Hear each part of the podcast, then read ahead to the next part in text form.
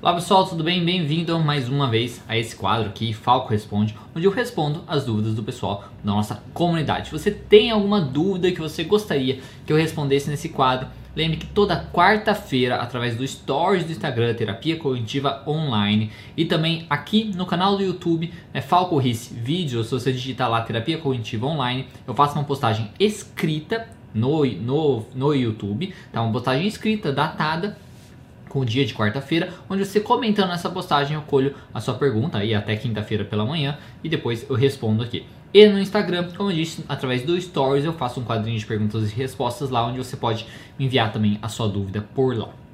Certo? Lembrando que se esse vídeo aqui ficar muito longo, lá, passar de 30 minutos, eu vou dividir esse vídeo em dois, tá certo? E se isso acontecer, vai estar tá aparecendo aqui a parte do vídeo, se é a parte 1, se é a parte 2, ou se esse vídeo não foi dividido em dois. se esse vídeo, na verdade, ficou um vídeo só. Lembrando também que todas as dúvidas que eu estou respondendo aqui nesse vídeo de hoje, você pode encontrar na descrição. Então, na descrição do vídeo tem todas as dúvidas que eu estou respondendo e também tem um timestamp na frente do vídeo, onde você pode simplesmente clicar ali e pular direto para a pergunta, tá certo? Então a cada pergunta tem lá um timestamp que você clica e é enviado direto para a pergunta se você não quiser assistir o vídeo inteiro. E também só o último recado, que na segunda-feira esse vídeo, né, em formato de áudio, vai ao ar em todos no nosso podcast, tá? Em todas as plataformas de podcast, nas melhores aí que você pode encontrar, procurando lá psicólogo Diego Falco, se você quiser escutar, né, ao invés de ver, porque você pode baixar, às vezes querer escutar indo para o trabalho, coisas nesse sentido, tá? Então pode ser bacana para você. Então, sem mais delongas, vamos à primeira pergunta. Olá, é, se um paciente tem plena consciência de que seus pensamentos não são reais, está catastrofizando, por exemplo, mas continua sentindo as emoções negativas relacionadas a eles, como o terapeuta pode agir para reduzir as emoções negativas? Exemplo: o paciente cita que racionalmente entende que não faz sentido ter medo de ser julgado, de medo de ser julgado pelas pessoas ao falar em público. Ele entende que as pessoas não têm motivos reais para caçoar dele e sabe que, se falhar, não há nada de tão ruim que pode acontecer de fato. Apesar disso, continua sentindo emoções fortes quando vai falar, falar em público, além da ansiedade normal dessa atividade. Bom, o que a gente pode fazer justamente é a parte da, da comportamental, tá certo? Então, assim, ele tem esse medo, né? ele tem essa questão, a esses pensamentos que causam esse mal-estar nele. Uma coisa que a gente precisa entender é que a ansiedade faz parte da nossa vida, tá? A gente não vai parar de sentir ansiedade, não é só porque também a gente racionalizou isso que a gente vai parar de pensar isso e de sentir ansiedade. Então precisa fazer lá uma boa resposta a esses pensamentos, ele lê frequentemente esses pensamentos e você montar também uma estratégia comportamental de expor o paciente aquele medo para que ele veja que realmente que não fica só na, mente, que realmente não acontece, para ele ter mais evidências ainda. Aí ele vai fazendo isso e conforme vai passando o tempo, isso vai mudando, tá? Não é uma coisa de uma hora para outra e também ele não vai simplesmente deixar de ter ansiedade ou coisas nesse sentido tá? É através, aí tem que ver do enfrentamento que ele está fazendo, que nem falar em público, por exemplo, se ele está fazendo esse enfrentamento, ficando ali focando na sua, na sua ansiedade, focando nessas coisas, ou se ele está fazendo o enfrentamento com todas as técnicas, com todas as coisas que a gente faz na terapia. Então, fazendo enfrentamento, lembrando da resposta ao seu pensamento disfuncional, lembrando de focar no que, na, na no que ele precisa falar, focar na, na, no fora, né, em vez de focar nele mesmo. Então, tem que entender, ver se ele também está fazendo esse enfrentamento, fazendo as estratégias necessárias para isso, tá? Para que o enfrentamento tenha o melhor resultado possível, tá? Então, é basicamente isso. Então, trabalha com o pensamento, tudo mais, e aí precisa provar para ele aquilo através dos experimentos comportamentais. Próxima pergunta: é, é possível mudar o pensamento ou modificá-lo? Não, não é possível a gente mudar um pensamento, tá? O pensamento a gente não tem controle sobre o pensamento. Tem uma série de vídeos aqui no canal que eu fiz sobre o pensamento que pode ser interessante é, se você tiver a fim de conferir. Eu vou colocar na descrição, na descrição, na, no, nos cards aqui em cima e também na descrição para você poder dar uma olhada, que é uma, uma playlist de vários vídeos falando sobre o pensamento, sobre o controle do pensamento, o poder do pensamento e coisas nesse sentido. Mas basicamente, nós não temos o poder de controlar o nosso pensamento nem de alterar o nosso pensamento. Nós temos o controle em como quando nós vamos lidar com esse pensamento. Nós podemos ignorá-lo, nós podemos aceitá-lo, nós podemos é, respondê-lo, tá? Então a gente pode responder esse pensamento, não, você está exagerando, não sei o que e tal, com evidências e tudo mais. E você simplesmente pode, como eu disse, ignorar, aceitar e responder esse pensamento. E aí quando a gente faz isso, a gente pode, o que na ideia quando a gente pensar, ah, vamos modificar o pensamento, a gente não vai modificar aquele pensamento. O que a gente vai fazer é desenvolver um outro pensamento e aprender a focar nesse outro pensamento. Aquele pensamento inicial, ele ainda vai existir, tá certo? O que a gente vai conseguir fazer é lidar melhor com ele para dar um espaço para a gente focar num pensamento mais funcional, tá? Então assim, não é possível mudar o pensamento ou modificar o pensamento, tá? E, e, também nem fazer com que ele nunca mais apareça na sua mente. Isso a gente não tem essa capacidade de fazer. Mas nós podemos aprender, é, enfraquecer esse pensamento, não dar tanta importância para ele, dar respostas mais funcionais a esse pensamento e aí aprender a focar num pensamento mais funcional. Próxima pergunta: O que é essencial para considerar um atendimento em abordagem TCC? O que é essencial é, no caso, o profissional, né? O profissional, que é essencial para um profissional.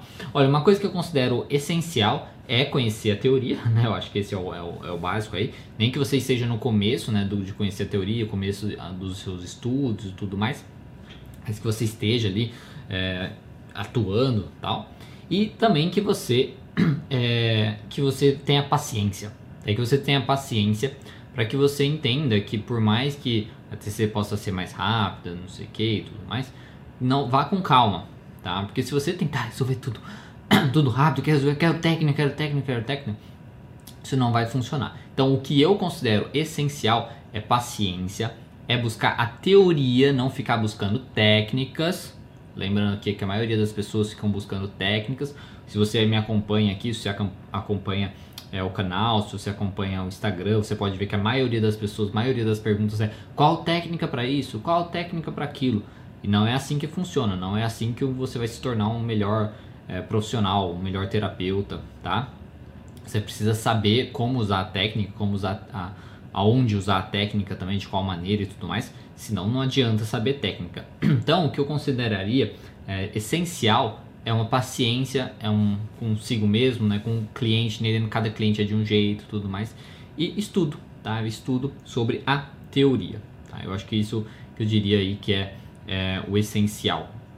Tá? Depois eu vou, mais pra frente, vou fazer é, uma live tá? É, falando sobre isso, falando sobre o, o, o, o que eu considero assim partes é, essenciais para se ter um, para você ser um melhor terapeuta cognitivo comportamental. E aí, se você é, quiser participar, né, vou estar tá, com certeza se você acompanhar a gente aqui, eu vou divulgar, tá? Não sei se vai ser na próxima semana ou na outra, mas eu vou fazer isso, uma live, é, algumas lives sobre isso, sobre o que eu considero mais importante na terapia cognitivo comportamental para um terapeuta ter. Próxima pergunta: TCC no tratamento da dependência química? É, a TCC trabalha na dependência química, né? Ela ajuda bastante, tá?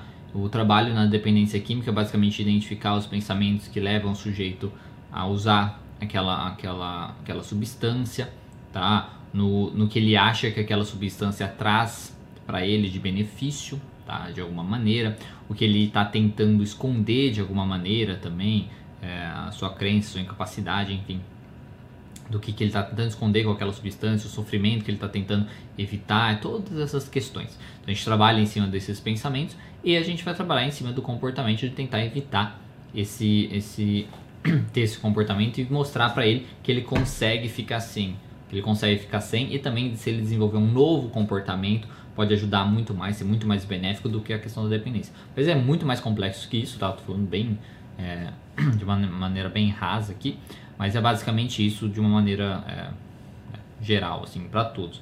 Seria interessante, eu recomendo o livro da Neide Zanelato sobre terapia cognitivo comportamental da dependência química. É, vou colocar aparecendo aqui o livro e também colocar um link na descrição para você poder conhecer o livro se você tiver interesse. Próxima pergunta: TCC em pais com filhos dependentes químicos. Novamente, tudo vai depender do como, qual é o comportamento desses pais, qual é o pensamento desses pais que está causando, o que está acontecendo com esses pais, eles estão, estão em sofrimento, eles estão conseguindo colocar regras, limites com esses filhos, o que, que está acontecendo. Um filme muito bacana que eu recomendo, tá, que mostra a luta de um pai um filho de é, um dependente químico, se eu não me engano é um bom garoto, a Good Boy, deixa eu até procurar aqui. Procurando aqui, o nome do filme original é A Beautiful Boy e no, no aqui no, no, no Brasil, né, em português, é Querido Menino, tá? Então, Querido Menino é o, é o, o, o, filme, tá? Que é muito interessante sobre um pai lutando com isso na questão de um filho dependente químico e aí os, né, todos os problemas que ele passa por conta disso e ajuda a trabalhar justamente a questão de eventualmente a gente precisar aceitar, aceitar que muitas vezes a gente não tem controle sobre as coisas e não tem muito o que fazer, tá? Então, é uma vai depender, como eu disse, dos pensamentos, vai depender de como os pais reagem, do que os pais fazem, tá certo? Então, assim, essa, essa pergunta é muito vaga, tá? TCC para pais independente químico.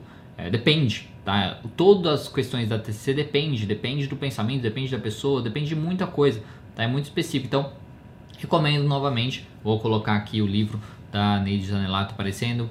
Se você tiver interesse, na descrição tem um livro sobre TCC e dependência química que pode te ajudar com certeza. Próxima pergunta. Como trabalha uma crença disfuncional que o paciente afirma que nada dá certo? É, se o paciente afirma que nada dá certo, o que a gente vai precisar trabalhar é mostrar para ele que algumas coisas dão certo. Né? Na vida da gente é, é praticamente impossível nada, nada, nada, nada dar certo. Né? Alguma coisinha, o mínimo que seja, é dar certo. E aí como a gente vai trabalhar isso? Mostrando para ele que dá certo. Tá? Então a gente vai fazer tantos questionamentos e aí você investigar junto com ele talvez coisas que dão certo na vida dele, nem que sejam coisas mínimas, tá? É uma comida que ele fez, é, passar na, na escola, passar na faculdade, enfim, coisas mínimas que ele possa estar tá fazendo aí que dão certo, que mostram para ele que dá, que dão certo, né? Isso é uma coisa que a gente vai fazer ao mesmo tempo de o que a gente pode fazer é usar experimentos comportamentais, né? Fazer com que ele faça coisas novas que você já meio que de, acredita que vão dar, dar certo, né? Que eles façam coisas novas e que deem certo essas coisas e aí serve como evidência novamente que algumas coisas da vida dele dão certo. Não é tudo que vai dar certo na vida, isso faz parte, né? Mas muitas coisas dão certo sim na vida dele. E aí pelo menos ele para de generalizar. Porque é muito, muito mais sofrido você pensar nada dá certo, nunca vou melhorar, coisas assim muito gerais, do que você pensar, não, algumas coisas não dão certo para mim, mas outras coisas dão, então isso já é, flexibiliza um pouco. Então, essa seria uma maneira de trabalhar com isso, certo? Próxima pergunta. Por que quando vemos uma pessoa várias vezes achamos estranho? Por que acontece isso na mente? É, não sei, como assim? Acho estranho ver uma pessoa várias vezes.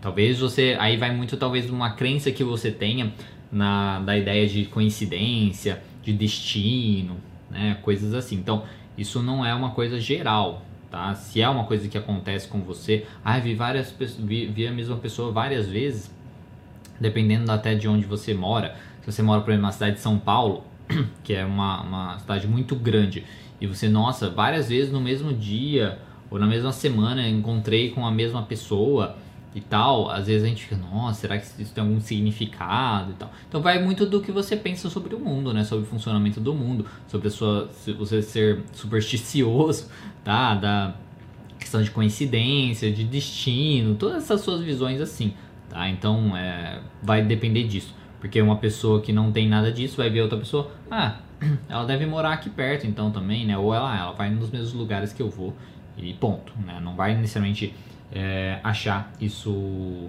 é, estranho, tá? Então, se acontece isso na sua mente, vai das suas crenças sobre isso, sobre ver uma pessoa várias vezes. Aí você tem que investigar isso, por que, que isso acontece com você, quais são as suas crenças sobre encontrar uma pessoa repetidas vezes. Próxima pergunta.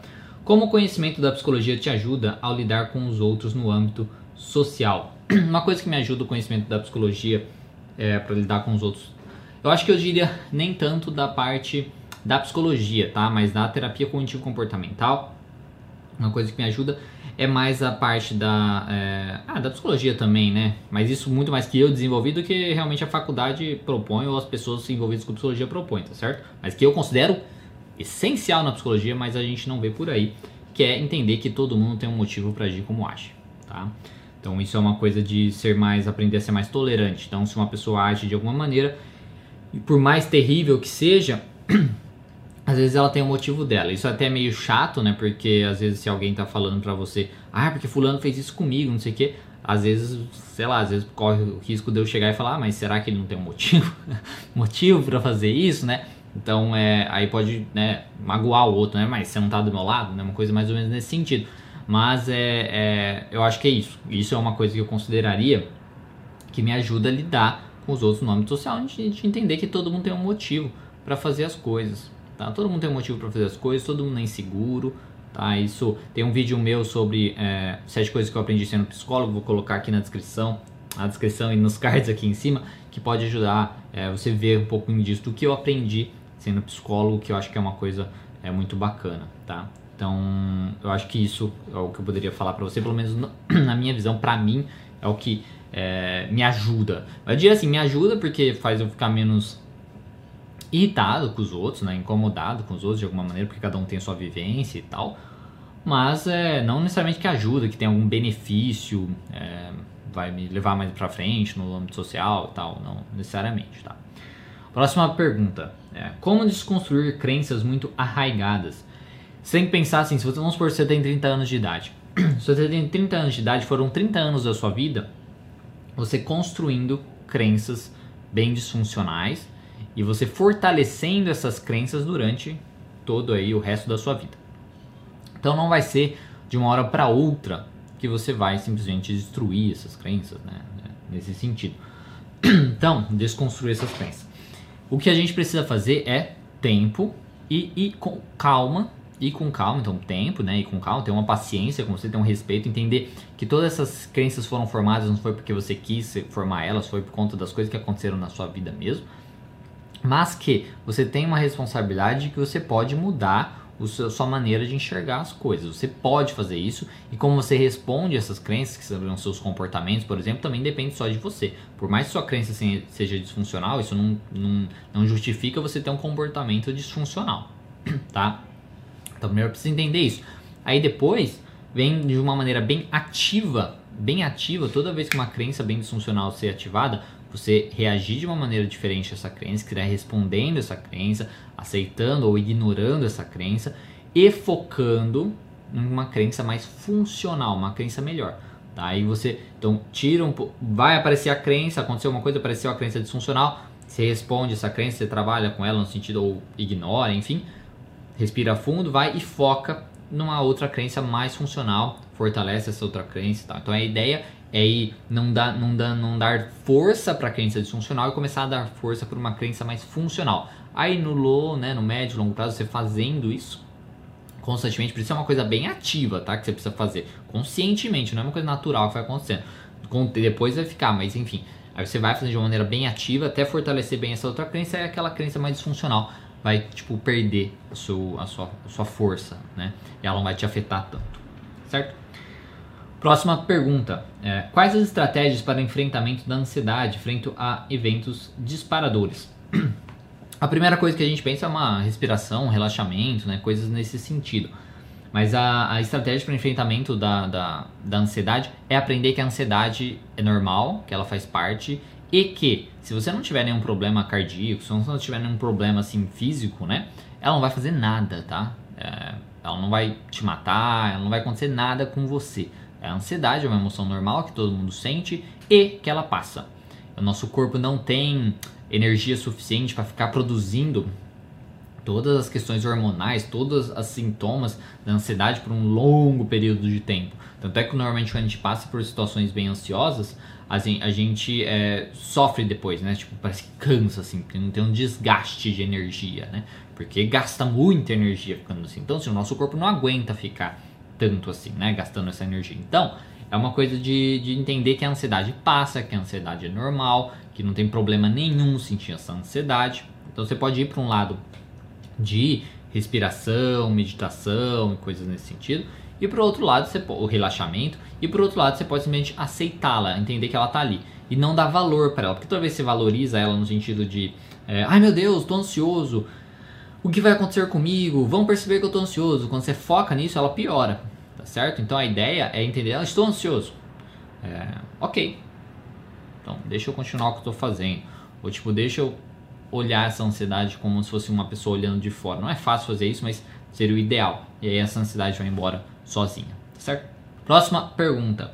Qual a visão que a TC tem do inconsciente? É o inconsciente, né? Tem um artigo interessante chamado Novo Inconsciente, até de um pessoal é, brasileiro, que fala sobre o novo inconsciente ou inconsciente cognitivo. Basicamente, o inconsciente para TCC é o que a gente pensa das crenças, tá? As crenças e os processos inconscientes que acabam gerando os nossos pensamentos é, disfuncionais, nossas emoções e depois os nossos comportamentos, tá? Disfuncionais também. Então, as crenças que vão, sendo desenvolvidas durante a nossa vida, a nossa memória implícita também, pode ser aquilo que a gente considera aí processos inconscientes, que a gente diria que é o novo, que é o novo inconsciente. Já fiz vídeos sobre isso, vou colocar também nos cards e na descrição para você dar uma olhada sobre isso, que pode te ajudar. E próxima pergunta: onde você fez sua graduação em psicologia? Eu me graduei na UNOeste, tá? UNOeste, Universidade do Oeste Paulista, aqui da minha cidade mesmo, tá? Porque na época eu fazia outra faculdade, né? Fazia faculdade de veterinária e no meio da, da, da veterinária eu acabei fazendo psicologia, então é, fiz as duas, terminei as duas juntas, não, juntas assim, né? Terminei as duas, então é, não fui procurar outro, tal, fiz aqui mesmo na UNOeste, tá certo? Próxima pergunta: que sites você usa para se manter atualizado sobre a TCC? Olha, eu uso sites acompanho, no caso, o pessoal da Federação Brasileira de Terapia Cognitiva. Eu uso, acompanho o site do Beck, tá? No site do, do, do Instituto Beck lá do, dos Estados Unidos. Eles vira e mexe tem notícias, coisas nesse, que estão acontecendo. Tanto o site quanto acompanhar, por exemplo, o Facebook, né, da página deles é interessante. E os sites de pesquisa, tá? Se você não viu ainda o nosso vídeo, o meu vídeo sobre métodos é, como pesquisar, artigos científicos e tudo mais, Vou colocar também na, aqui no, no, nos cards aqui em cima e na descrição para você poder dar uma olhada. Então, isso são as maneiras que eu uso para me manter atualizado, seja sobre a TCC ou seja sobre a psicologia, também de uma maneira geral. Próxima pergunta: Como a TCC trabalha os transtornos alimentares? Existe algum protocolo específico a ser seguido? Olha, tem um, um vídeo aqui no site, no, no canal que eu fiz, é uma live que eu fiz sobre a terapia comportamental e, e, a compulsão alimentar, que pode te dar um pouquinho de luz sobre isso, tá? Mas é, como ela vai trabalhar, ela vai trabalhar com os pensamentos que fazem o sujeito ter aquele comportamento, qualquer comportamento que seja, anorexia, bulimia, enfim, é, ou, ou, a compulsão alimentar, e a gente vai trabalhar tentando fazer com que a pessoa evite ter aquele comportamento disfuncional que mantenha ela no problema. Tá? Então, basicamente é isso. Aí como a gente vai fazer isso vai depender dos pensamentos do sujeito, vai depender do ambiente que ele está inserido, vai depender de várias coisas nesse sentido. Recomendo você dar uma olhada nesse outro vídeo, vou colocar na, nos cards e na descrição para você dar uma olhada e te ajudar. E a última pergunta de hoje. Você pode falar um pouco sobre cognitivismo social, psicologia cognitiva social? Infelizmente, eu não conheço nada sobre cognitivo social ou é, psicologia cognitiva social. Tá? Até você falar isso, nem sabia que existia. Então, é uma coisa que né, não faz parte do meu trabalho, não conheço, não saberia dizer nada sobre isso. Talvez eu até sei dizer algo sobre isso, mas não com esse nome. Talvez se você perguntar alguma coisa bem mais é, é, específica, eu entenderia, tá? Tipo, o que você gostaria de saber. Mas é psicologia cognitiva social, não sei, não sei se deve existir, sei lá, essa, essa teoria, essa coisas é, nesse sentido, tá? Mas é, se você perguntar uma coisa bem mais específica, talvez influência das coisas, enfim, talvez eu poderia responder, mas infelizmente eu não saberia responder essa dúvida. Ok? Bom, pessoal, é hoje, tá? Hoje é, é hoje. Por hoje é isso. Pelo jeito não teve muitas, não tiveram muitas perguntas essa semana. Então, não vou precisar nem mesmo dividir esse vídeo em dois, tá certo? Então não vai aparecer nada aqui embaixo, ou se aparecer vai falar que não tem nenhum, não foi dividido, dividido em dois. Muito obrigado, tá? Obrigado por você ter, ter participado, você ter enviou sua dúvida e tudo mais, tá? Lembrando que então, toda quarta-feira, se você quiser que eu responda aqui as suas dúvidas, toda quarta-feira você pode enviar lá no Instagram Terapia Cognitiva Online ou no YouTube também através de uma postagem escrita. Eu faço uma, uma postagem escrita onde você comenta nessa postagem, aí eu respondo depois. E se você for pelo Instagram, lá no Terapia Cognitiva Online, através do Stories do Instagram, eu vou é, responder, colher as suas perguntas também. Lembrando que é toda quarta-feira, tá certo? Então, muito obrigado. Lembrando que todas as perguntas estão aqui na descrição, tá? Para você. Compartilhe esse vídeo com quem você acha que pode usufruir desse conteúdo. Dê um gostei nesse vídeo se você gostou, dê um não gostei se você não gostou, tá? Então, muito obrigado, um bom final de semana para você. E lembrando que na segunda-feira, às 9 horas da noite, se você é estudante de psicologia ou se você é, é profissional da área e tudo mais, você pode estar participando de uma live sobre a TCC destinada a estudantes e, e, e, profissionais. E também tem o nosso é, grupo de conteúdos, tá? Vou colocar o link também aqui na descrição se você quiser participar. É um grupo de conteúdos no WhatsApp que eu compartilho conteúdo, co comento sobre essas lives que eu estou fazendo e também vai ter lives exclusivas lá. Então, se for de seu interesse, participe. E para o público em geral, na terça-feira às 10 horas da manhã tem mais lives sobre alguma reflexão que eu vou estar fazendo e respondendo dúvidas do pessoal também certo? Então, muito obrigado, um bom final de semana novamente, um bom dia e até mais.